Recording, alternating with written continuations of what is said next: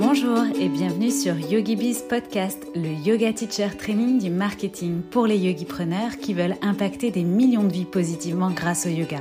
Je suis Cécile, coach et accompagnatrice digitale spécialisée pour les professeurs de yoga. Et chaque semaine, je vous délivre des inspirations, stratégies et conseils marketing éprouvés et applicables immédiatement pour vous construire un business de yoga authentique et rentable grâce aux opportunités du web. C'est parti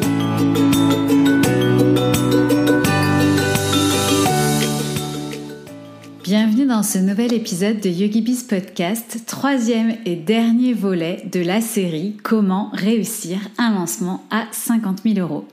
Dans les deux précédents épisodes, 46 et 47, je te partage le contexte de ce lancement, la plus grosse erreur à éviter pour réussir ton lancement, ainsi que mon organisation et toute ma stratégie pour réussir ce lancement express de Yogi Bizline sans les techniques de lancement habituelles mais avec de bons fondamentaux. Et dans cette dernière partie, on va justement passer à la partie résultats, les résultats en chiffres bien sûr, mais aussi les enseignements à retenir de ce lancement.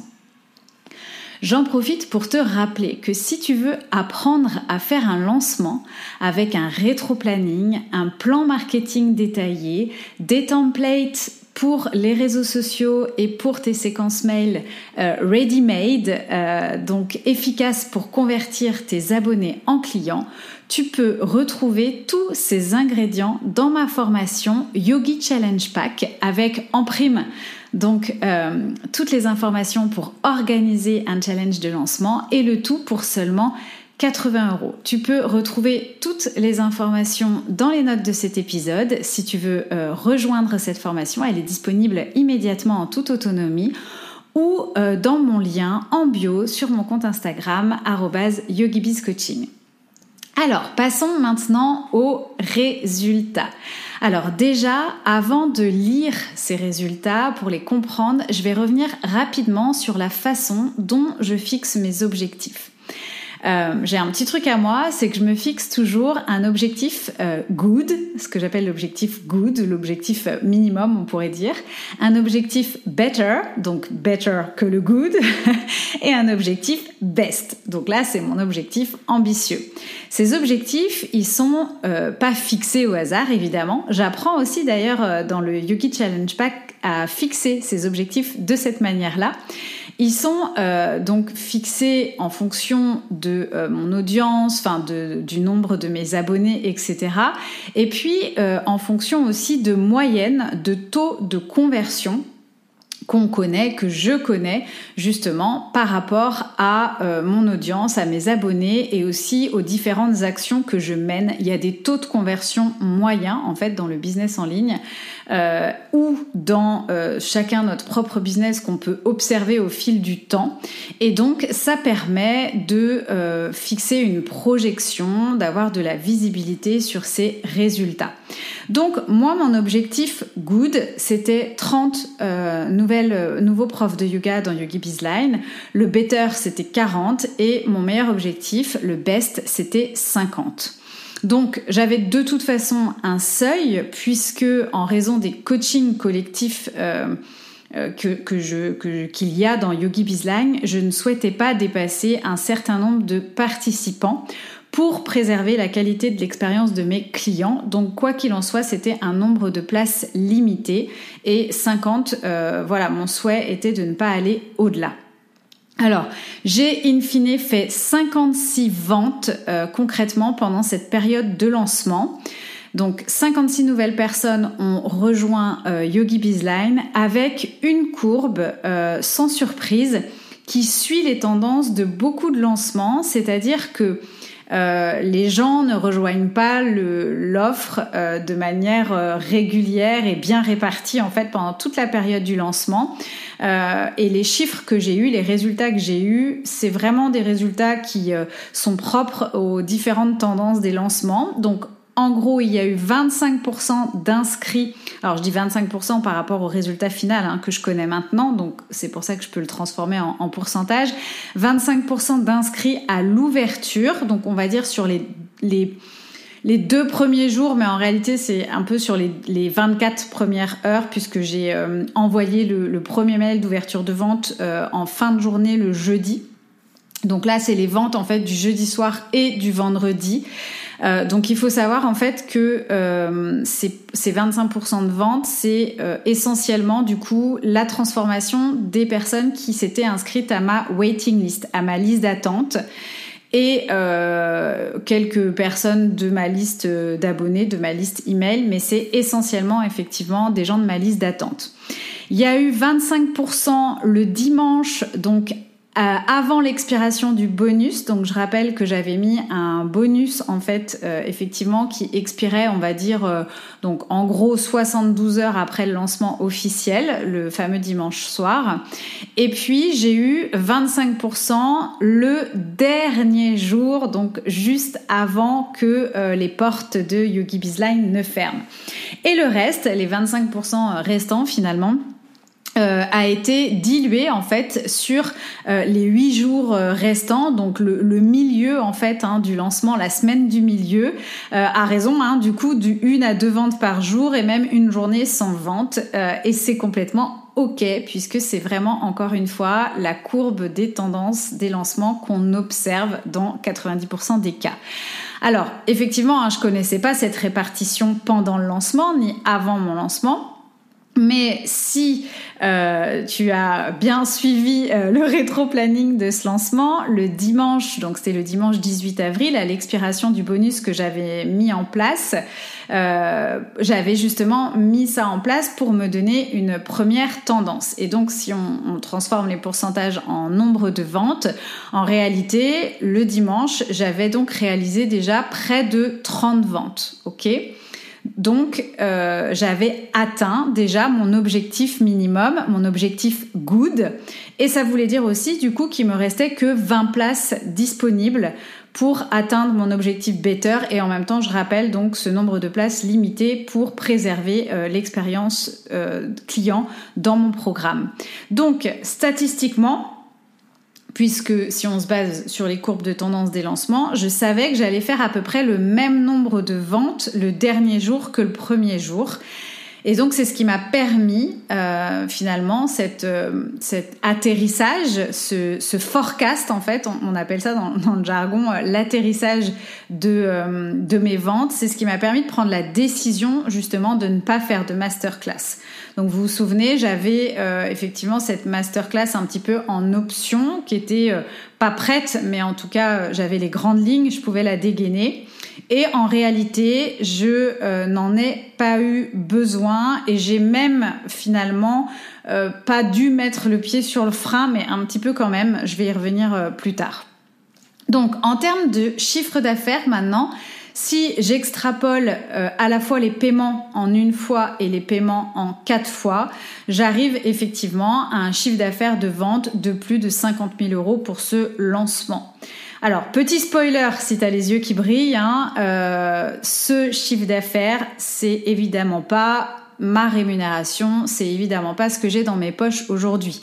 D'abord, il y a toutes les charges qu'on paye en tant qu'auto-entrepreneur, et puis euh, il y a tout ce qui ne et tout ce qui ne rentre pas euh, finalement dans ma poche, même si moi en termes de, coûts directs, euh, il n'y a que finalement la, la mission que j'ai déléguée euh, plus mes outils habituels, mais la mission que j'ai déléguée, c'est un coût qui est vraiment associé à ce lancement. Euh, je compte pas le mentoring euh, puisque c'est un coaching qui va au-delà euh, du lancement. Hein. C'est un mentoring que j'ai sur plusieurs mois. Je me fais accompagner sur plusieurs mois.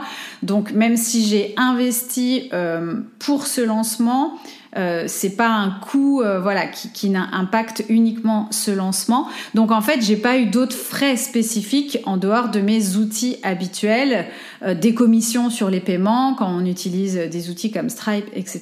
Il y a effectivement des petites commissions, mais voilà, il n'y a pas eu, j'ai pas j'ai pas justement une enveloppe de publicité ou d'autres délégations plus plus onéreuses. Donc c'est vrai quand même que ça reste quand même euh, du chiffre d'affaires euh, qui est pas trop amputé de, de coûts. Euh, après, ce qu'il faut prendre en compte quand même, c'est que je vends un programme qui dure plusieurs mois. Donc ces 50 000 euros, c'est aussi la rémunération de X mois de travail à venir. Dans mon cas, c'est trois mois. Et comme j'avais en plus un mois où, où je ne devais pas être là, on va dire que, allez, c'est un, une rémunération, enfin un chiffre d'affaires qui va se transformer pour une partie en rémunération et qui est à lisser en réalité sur quatre mois. Euh, en ce qui me concerne, enfin pour, pour, pour ceux sur la partie sur laquelle je vais me payer. Donc, L'avantage de vendre un programme euh, sur lancement, c'est vrai que ça permet de rentrer une trésorerie d'un coup et d'avoir de la visibilité pour, pour les mois à venir. Et ça peut permettre justement d'ajuster sur ces autres prestations ou d'ajuster euh, ses revenus euh, en fonction de ses objectifs financiers, les objectifs financiers de chacun qui sont pas forcément les mêmes d'ailleurs. Euh, et dans un lancement, mais n'oublions pas que dans un lancement plus classique, dans le sens plus dans les règles de l'art, avec peut-être les, les stratégies habituelles, bah, il faudrait aussi intégrer tout le travail qui a été fait en amont pour préparer ce lancement.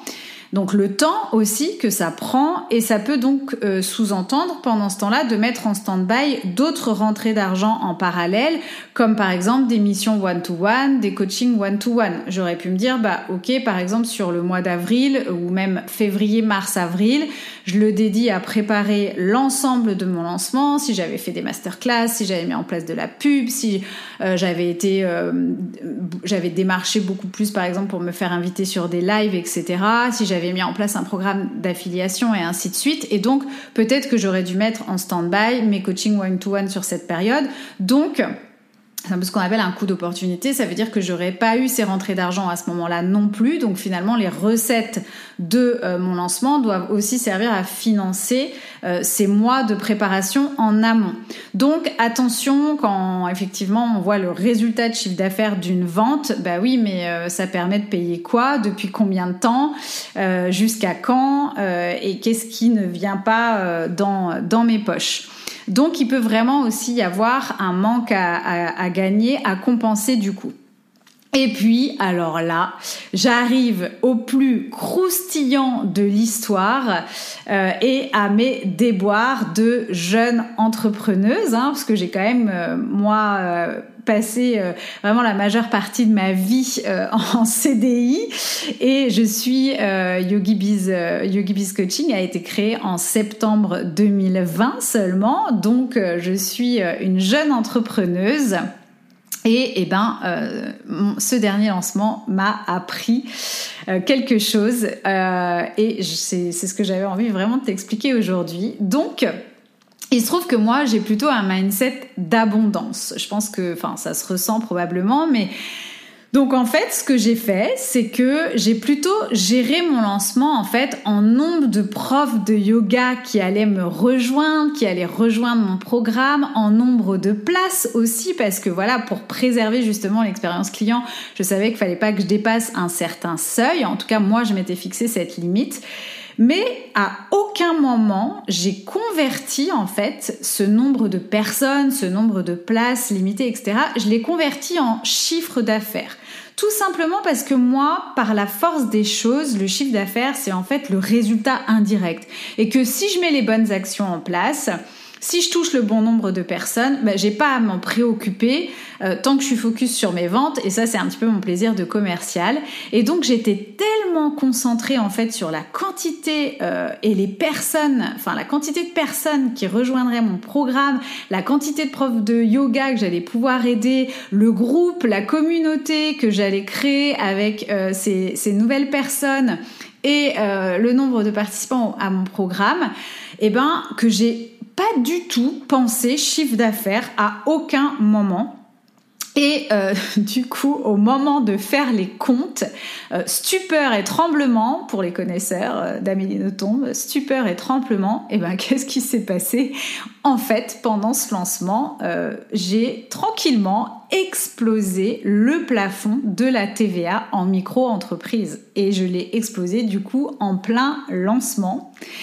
Et euh, la cerise euh, sur le Sunday, c'est que je suis même euh, seulement à quelques centaines d'euros du plafond de CA tout court en fait de la micro-entreprise à fin avril euh, donc c'est du 1er janvier en fait à fin avril et eh ben euh, j'arrive en fait in extremis à la limite euh, du plafond de l'auto-entreprise avec ce lancement. Et alors là, même si ça peut paraître un problème de riche, hein, mais c'est pas du tout dans ce sens que je partage cette expérience, c'est juste que déjà, imaginez la douche froide sur le coup.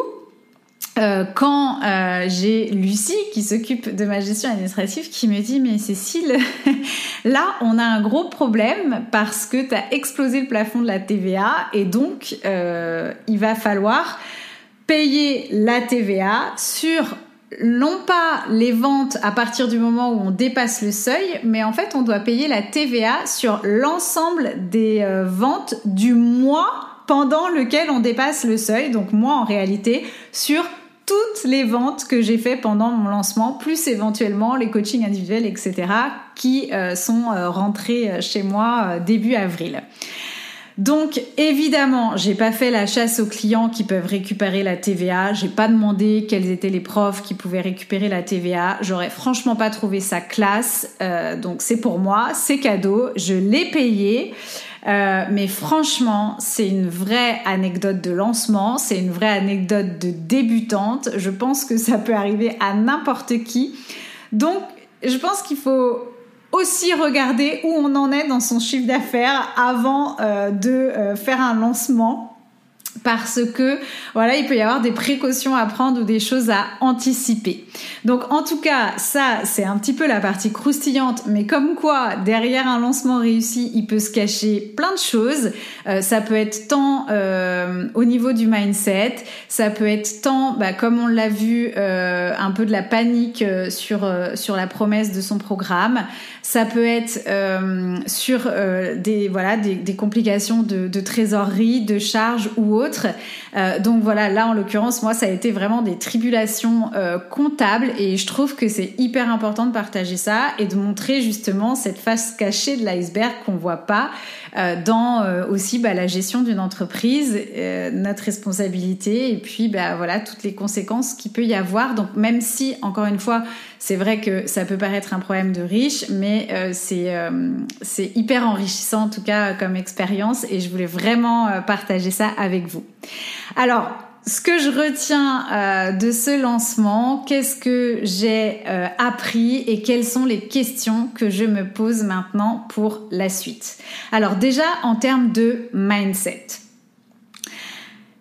Déjà la première chose, c'est que vraiment je me suis euh, rendu encore plus compte qu'à un moment donné, il fallait accepter la réalité de ce qu'est d'être une, euh, de ce que c'est d'être une maman entrepreneur et d'avoir des priorités du coup euh, familiales, des contretemps aussi à adapter. Hein, donc on a vu euh, ici, pour moi, ça a été l'expérience bah, avec la, la, Covid et le confinement de dernière minute des écoles.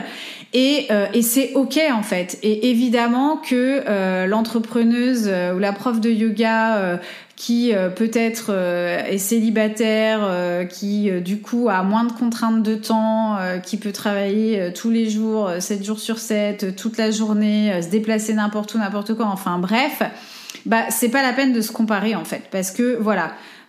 et être une maman entrepreneur, eh ben c'est ok, on peut faire de belles choses tout en s'organisant autrement.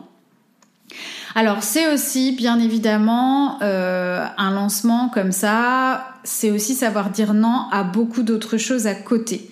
Alors, ça veut pas dire euh, penser qu'on fait bien parce qu'on est euh, hyper débordé par notre actualité et par le lancement qu'on fait, mais ça veut dire que néanmoins, c'est quand même euh, une période où on va mettre tout notre focus. Donc effectivement, il y a, y a, beaucoup de choses à penser. On doit être disponible pour notre communauté. voilà, on doit vérifier plein de choses. Donc oui, c'est beaucoup de travail sur la période du lancement.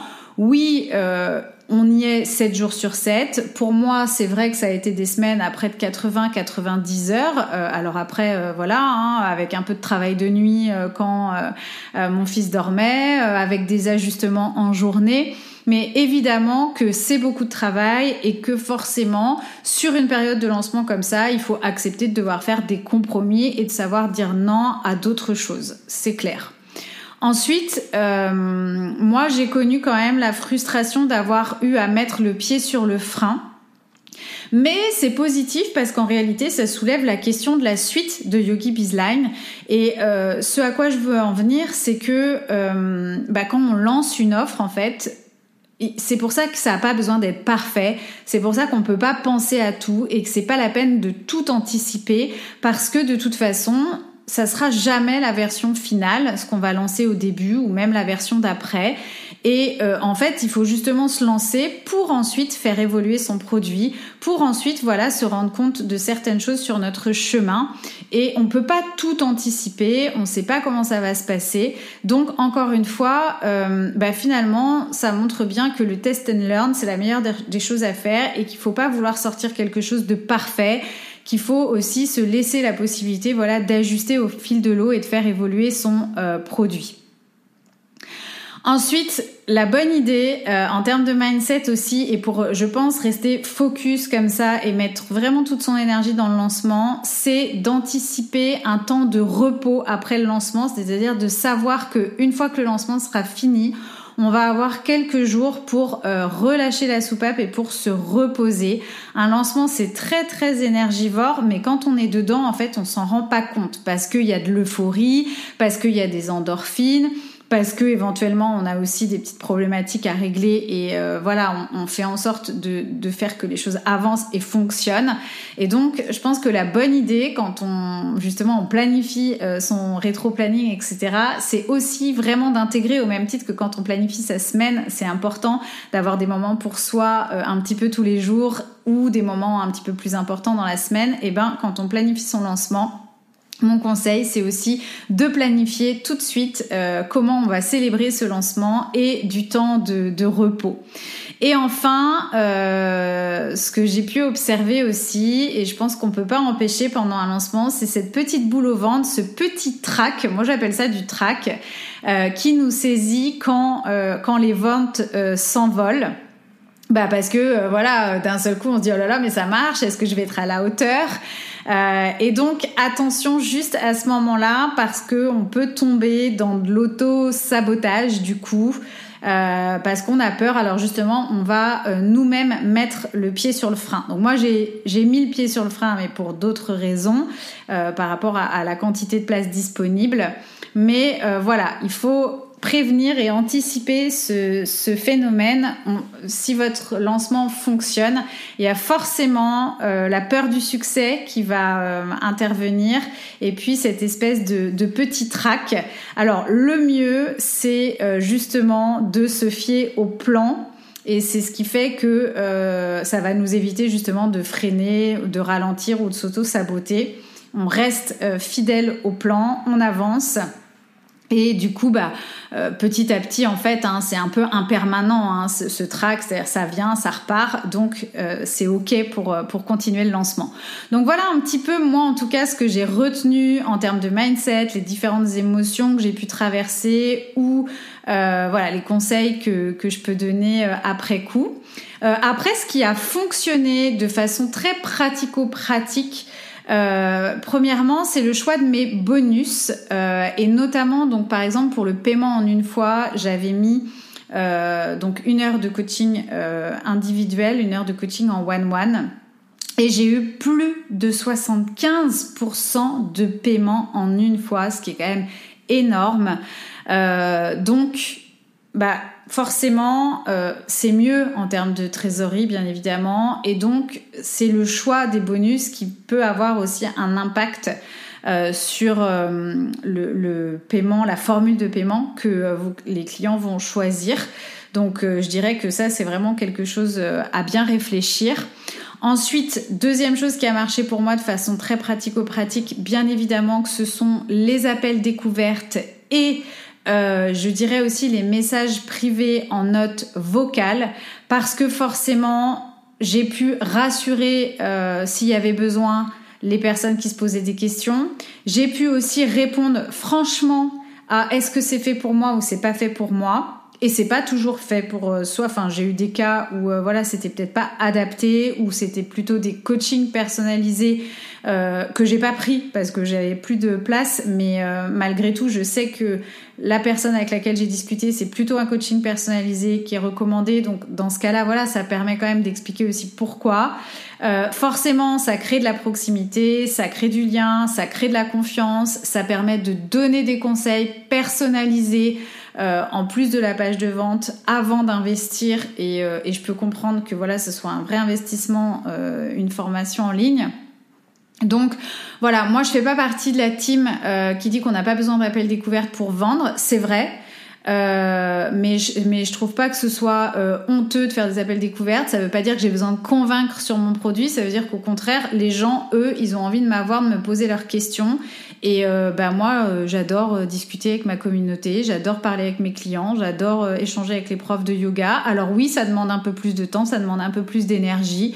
Euh, mais bon, moi, je fais aussi ce métier-là pour le lien que j'ai avec mes clients et donc c'est complètement ok pour moi de faire des appels découvertes. Et donc pour ceux qui seraient moins à l'aise avec l'exercice, le DM, euh, le message en vocal, je trouve permet euh, de euh, voilà c'est pas autant abouti qu'un appel découverte mais ça a des effets euh, vraiment euh, positifs et puis, euh, dernière chose pratico-pratique, bah, les petits détails pour animer euh, le lancement, comme par exemple le template d'accueil pour les personnes qui rejoignent leur, le programme et qui peuvent partager sur les réseaux qui, à leur communauté qu'elles ont rejoint le programme, qu'elles vont créer quelque chose. Donc ça, c'est plutôt positif, ça crée de l'engouement. Euh, ça crée euh, de l'animation aussi euh, post-it euh, tous les jours en fait euh, j'écrivais alors soit moi soit mon fils les noms des profs de yoga des personnes qui rejoignaient le programme. D'abord parce que moi j'aime bien connaître et reconnaître mes, les participants à mon programme. Donc c'est ça commence par là. Et bon bah du coup j'affiche un petit peu les post-it je fais un suivi des compteurs voilà des, des, nouvelles personnes qui nous rejoignent. Et puis ça, bah, c'est plutôt sympa pour, euh, pour l'émulation, ça donne envie. Et aussi le concours, du coup, euh, à défaut d'avoir fait des lives, à défaut d'avoir fait de la pub, à défaut d'avoir euh, fait euh, une masterclass ou un challenge, et eh ben le concours, ça aide énormément en termes de visibilité parce que forcément, il y a des nouvelles personnes qui, grâce au concours, euh, apprennent à nous découvrir, en fait, apprennent à nous connaître ou nous découvrent. Donc voilà, de manière pratico-pratique, le choix des bonus, l'appel découverte et les DM en note vocale, et puis tout ce qui est euh, template d'accueil, les petits post-it, le concours. Tout ça, ça contribue bien évidemment au succès et ça a contribué au succès de mon lancement.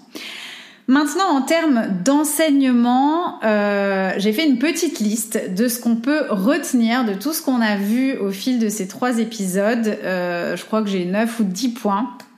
Donc, première chose, c'est que le lancement, finalement, est tout aussi important que la formation, le programme, que votre offre en elle-même. À produit égal, en fait, un lancement peut conditionner les ventes, les résultats, le succès de votre offre. Donc, si j'ai deux profs de yoga, vous avez la même offre ou le même programme, alors évidemment, ça sera jamais identique puisqu'il y a votre personnalité, il y a votre, euh, vos spécificités, etc. Mais dans l'idée, euh, vous êtes deux profs de yoga avec deux memberships. Selon le lancement que vous faites et, et, donc les ingrédients que vous allez mettre dans votre lancement, comment vous allez mm, euh, gérer tout ça, eh bien, il y a euh, l'une ou l'un d'entre vous qui peut réussir et pas l'autre. Donc, le lancement est tout aussi important que la formation en elle-même. Ne négligez pas ça. Deuxième point, si on ne sait pas faire quelque chose ou qu'on rencontre une difficulté, il ne faut pas hésiter à se faire aider on ne peut pas espérer des résultats différents en faisant la même chose. Et encore une fois, je répète, euh, même si ça paraît bête, mais on ne sait pas ce qu'on ne sait pas. Donc, investir pour se faire accompagner, ça peut être soit sur une étape de son lancement, ça peut être avant, ça peut être pour se conditionner en termes de mindset, ça peut être un programme complet ou une formation complète pour euh, apprendre à faire un lancement de A à Z, peu importe, mais si je sais pas, si je sens que je doute, si j'ai une boule au ventre, parce qu'il y a un truc qui passe pas, il ne faut pas hésiter à se faire accompagner.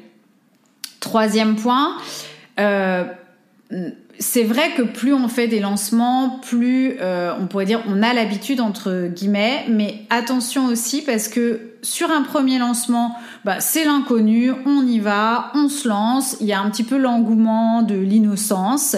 Euh, pas la chance du débutant, mais en tout cas, on n'a pas de, non plus de point de repère. Donc, du coup, euh, c'est une expérience et, euh, et, et, on la vit euh, pleinement. Par contre, la deuxième fois, bah, du coup, il y a déjà euh, de se dire bah, j'ai envie de faire mieux que la première.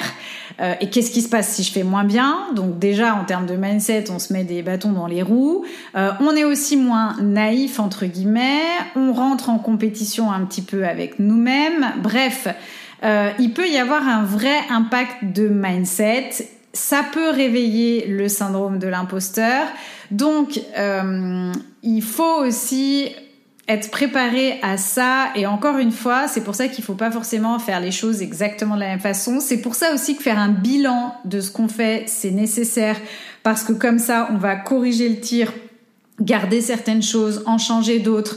Euh, en, apporter de nouvelles, etc.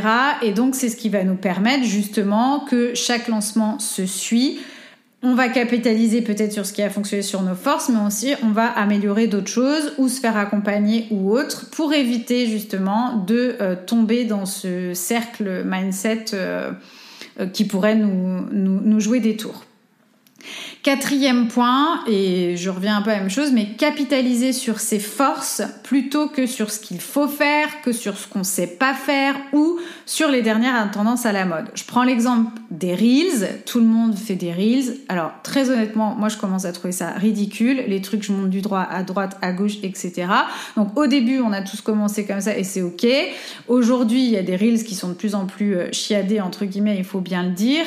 Euh, et voilà. Et en fait, bon après c'est un vrai mode de communication, euh, ça fonctionne euh, oui et non, enfin ça dépend des reels, mais euh, en tout cas c'est pas parce que c'est la dernière tendance à la mode et c'est pas parce qu'il y en a qui le font qu'on est obligé de le faire. Moi perso j'aime bien faire un petit reels de temps en temps, mais je suis pas une grande fan. Ça m'empêche pas d'ailleurs d'avoir un, un lead magnet sur apprendre à faire des reels parce que voilà chacun utilise ce qu'il veut en termes de stratégie, euh, de contenu, etc. Mais on peut aussi faire un lancement réussi sans Reels avec des recettes euh, beaucoup plus simples, beaucoup plus traditionnelles, avec des basiques, des fondamentaux. Et la preuve, c'est que ça marche aussi. Cinquième point, être aligné avec son produit, son offre et sa promesse. Donc ça, c'est vraiment euh, tout le sujet du, premier euh, épisode sur le, sur le lancement, euh, donc l'épisode 46. On a vu pourquoi, hein, bah, ça permet tout de suite d'avoir confiance, du coup d'être à l'aise dans sa posture commerciale, d'être à l'aise pour vendre et évidemment par répercussion d'attirer l'abondance beaucoup plus facilement. Donc vraiment être aligné avec sa promesse.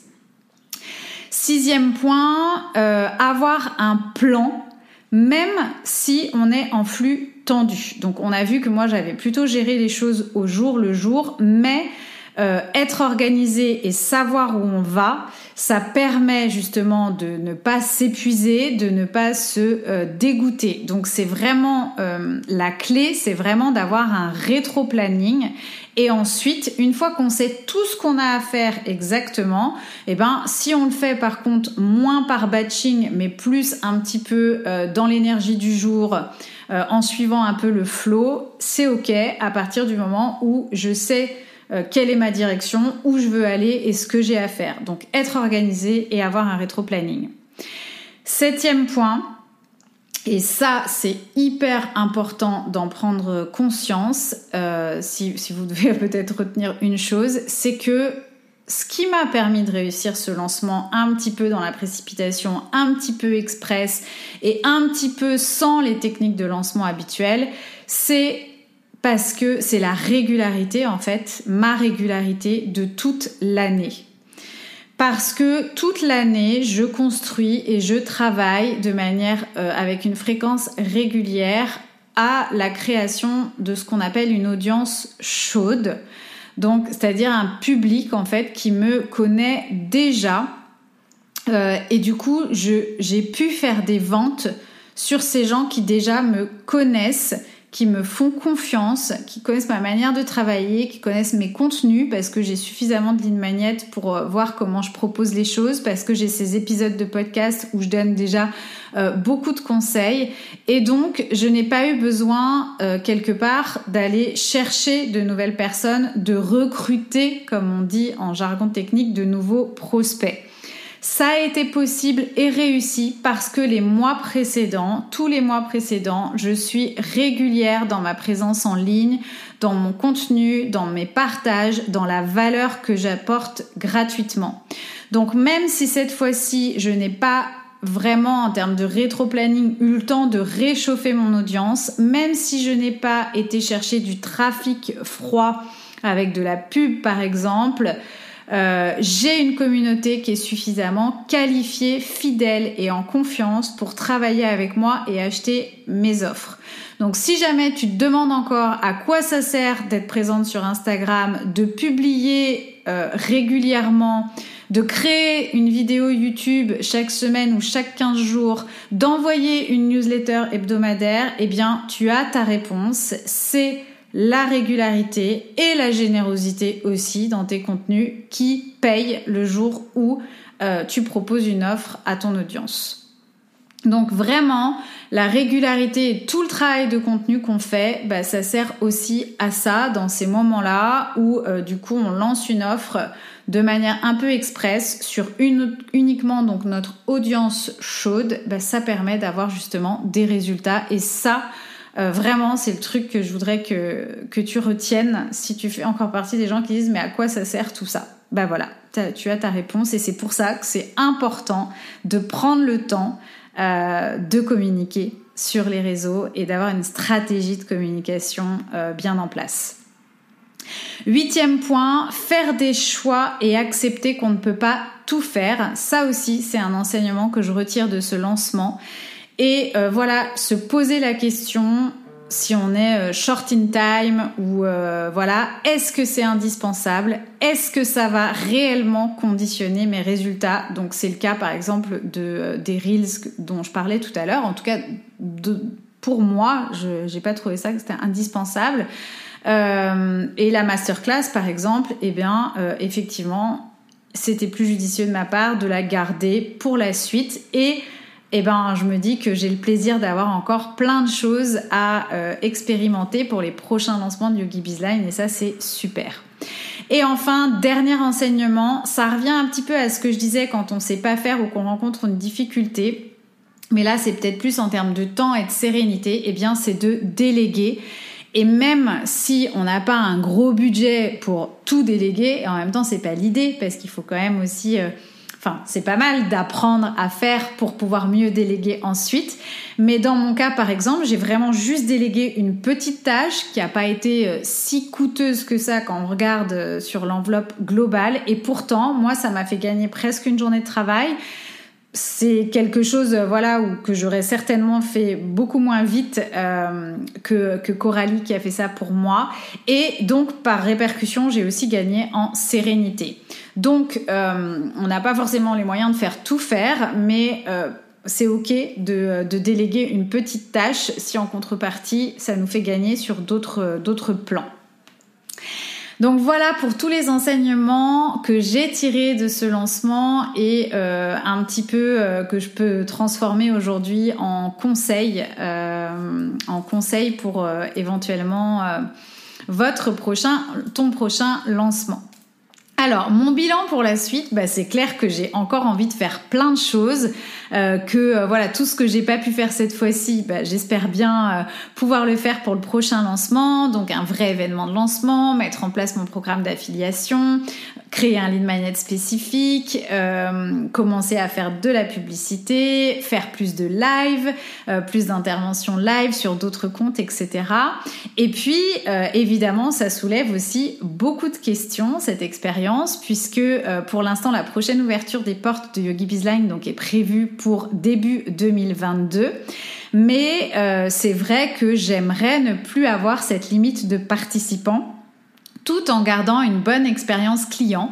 Donc ça, c'est une des questions euh, principales que je me pose aujourd'hui. Comment faire? Parce que ce que j'aime en plus aujourd'hui, c'est animer les coachings collectifs, m'occuper d'un groupe de personnes en même temps suivre les projets euh, de mes élèves, mais du coup, est-ce que c'est viable? Que j'ai encore cette approche personnalisée, ce suivi euh, que je connaisse un petit peu euh, presque chaque projet, enfin que je finisse par connaître presque chaque projet euh, et chaque chaque prof de yoga, chaque élève. Est-ce que c'est viable pour le, développement de Yogi Bizline pour la suite? Et donc, quelle décision je peux prendre par rapport à ça Ça, ce sont les questions que je me pose. Est-ce que le programme restera accessible du coup sur lancement ou est-ce qu'il sera peut-être plutôt en evergreen, c'est-à-dire disponible toute l'année? Et donc, si c'est le cas, comment j'assure malgré tout euh, le fait de soutenir le passage à l'action et le parcours de mes élèves? Parce que contrairement à des lancements où du coup on a un programme pendant trois mois, on a une cohorte de gens qu'on suit. Euh, si le programme est accessible tout au long de l'année, bah, évidemment euh, c'est plus difficile de suivre sur un, temps défini euh, le passage à l'action de nos élèves et leur parcours. Donc voilà, tout ça c'est des questions. Est-ce que je continue à donner accès au coaching euh, plusieurs fois, enfin sur plusieurs euh, cohortes, ou est-ce que je crée derrière un membership back-end, c'est-à-dire pour les gens qui veulent continuer à être coachés en collectif derrière, bah, de rejoindre un membership dédié. Est-ce que je rends cette formation éligible au CPF ou pas? Ce qui sous-entend, quoi qu'il en soit, si c'est le cas, que du coup, euh, évidemment que le prix ne sera non plus plus le même. Donc intéressant ou pas, je suis pas sûre. Est-ce qu'il est temps que je développe un écosystème d'offres autour de ce programme signature euh, Est-ce qu'il y a des besoins avant Est-ce qu'il y a des besoins après? Donc ça aussi, ça fait partie des questions que je me pose. Bref, euh, ce sont mes réflexions pour les mois à venir dans l'optique de toujours bah, mieux t'accompagner, mieux accompagner les profs de yoga et aussi euh, dans l'optique de développer Yogi Biz. Donc voilà. en plus, je parlais de frustration tout à l'heure, mais c'est vrai que moi, en termes de mindset, j'adore vendre et je me sens toute vide depuis que les portes de Yogi Bizline ont fermé parce que ben voilà j'ai plus euh, cette posture commerciale j'ai plus euh, un petit peu euh, ce, ce, ce, discours de vente enfin je sais pas comment dire parce que moi j'aime ça. Pour moi voilà je, je sais que mon programme il aide les profs donc je suis ok avec ça et euh, alors évidemment, il y a le Yogi Challenge Pack hein, qui est encore disponible, mais c'est pas pareil que euh, mon programme euh, signature évidemment. Donc voilà, je pense que j'adore les lancements, j'adore être en lancement, mais du coup, voilà, j'ai pas forcément des lancements toute l'année, tous les mois, tous les semaines. Donc affaire à suivre.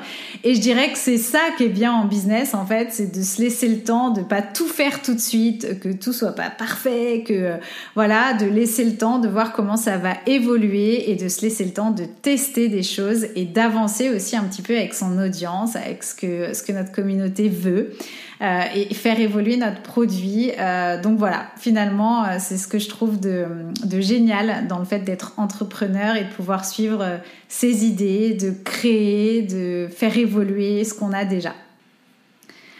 En tout cas, j'espère vraiment que cet épisode t'aura donné envie de faire ou de refaire un lancement en profitant de mon expérience.